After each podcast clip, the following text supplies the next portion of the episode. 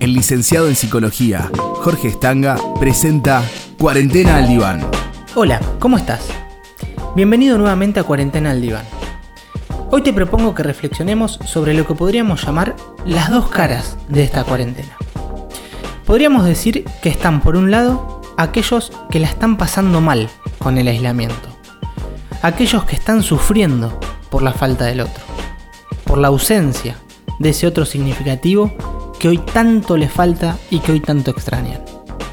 Pero, por otro lado, podríamos decir que están quienes se encuentran sufriendo no por la falta del otro, sino por el exceso del otro. Es decir, hay personas que están sufriendo por sentirse por demás acompañados.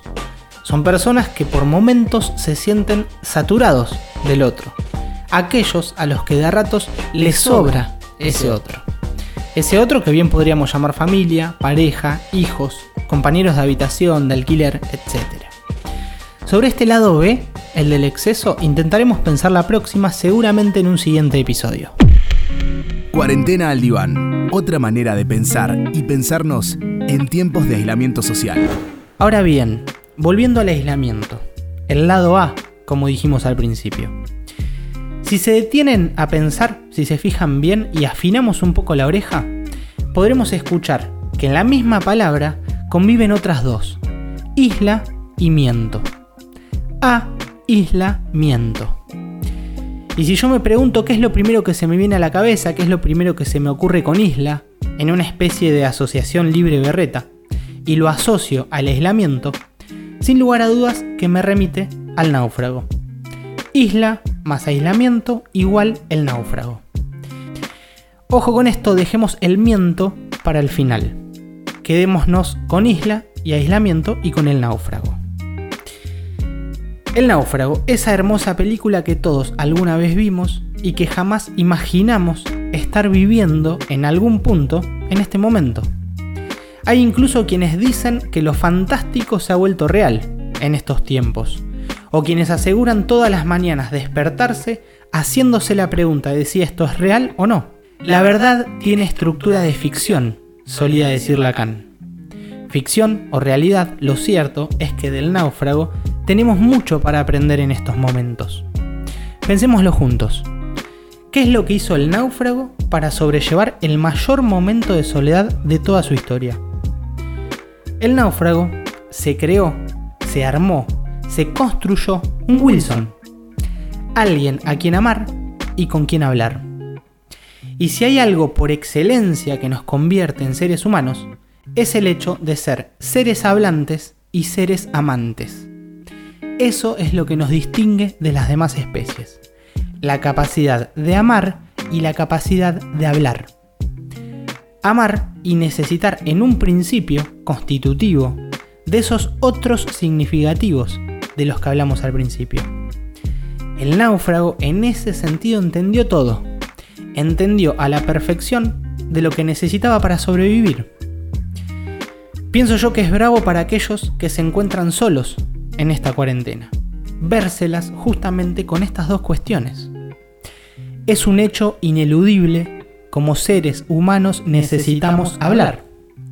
Todos en estos momentos necesitamos armarnos un Wilson, al menos uno virtual, un artificio que nos permita seguir hablando y amando a aquellos que son importantes y tan significativos para nosotros. La ecuación es simple. Si dejamos de hablar, nos enfermamos y si nos aislamos también. Es importante entender que estar en aislamiento no significa que tenemos que aislarnos. Son cosas distintas. Hay incluso quienes afirman que en época de distanciamiento social es momento privilegiado para el acercamiento subjetivo. ¿Y qué significa esto? Que a lo mejor te puedas acercar y conocer con personas que no conocías, leer personas que no conocías, escuchar personas que no conocías o incluso saber cosas desconocidas de los ya conocidos, o por qué no también conocer cosas tuyas que tampoco conocías. Esos también son modos de acercamiento. Pero entonces, ¿qué es lo que se nos hace tan insoportable de todo esto? Ya lo dijo Freud, probablemente caer en la cuenta de que entramos al mundo solos y nos iremos solos de él. De hecho, si se ponen a pensar, esa es la otra de las cosas que está coronando el virus. Ya sea la gente que se ha quedado cara a cara con su propia soledad, o la gente, por otra parte, que se termina yendo sola, sin poder ser despedida. Esa es sin lugar a dudas la faceta más cruel de esta película de terror. Pero a su vez, no es ni más ni menos que la realidad. Una realidad que se nos presenta bruscamente, sin posibilidad de anticiparnos, una realidad mal que nos pese, con la que nos la tendremos que ver. Pero no todo es tragedia en esta película. Hay lugar, como en todas las películas, para la esperanza.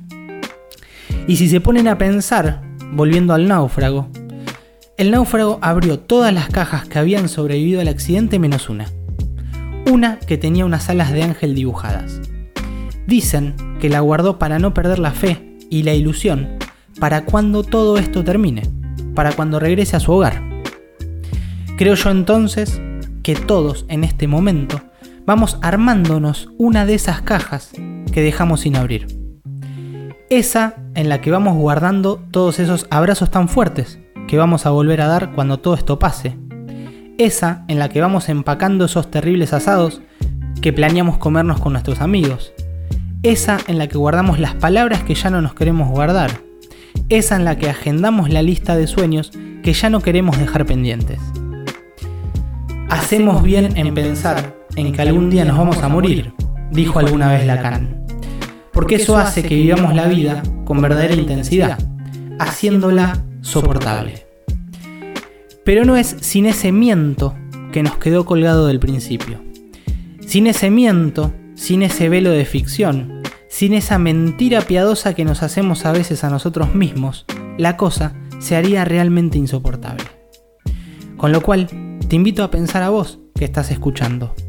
¿Qué Wilson te vas a armar? ¿De qué modo lo vas a hacer? ¿Estás cumpliendo con el aislamiento o te estás aislando? Te invito a que te armes un otro a quien amar y un otro con quien hablar. Y si ya lo tenés, que no lo descuides. Vayámonos entonces a dormir hoy pensando en esa caja de la esperanza, en la caja del cuando todo esto pase, que iremos llenando de a poco para cuando este naufragio termine. El licenciado en psicología, Jorge Estanga, presenta Cuarentena al Diván. Para contactarte con el licenciado, envía un mail estangajorge.gmail.com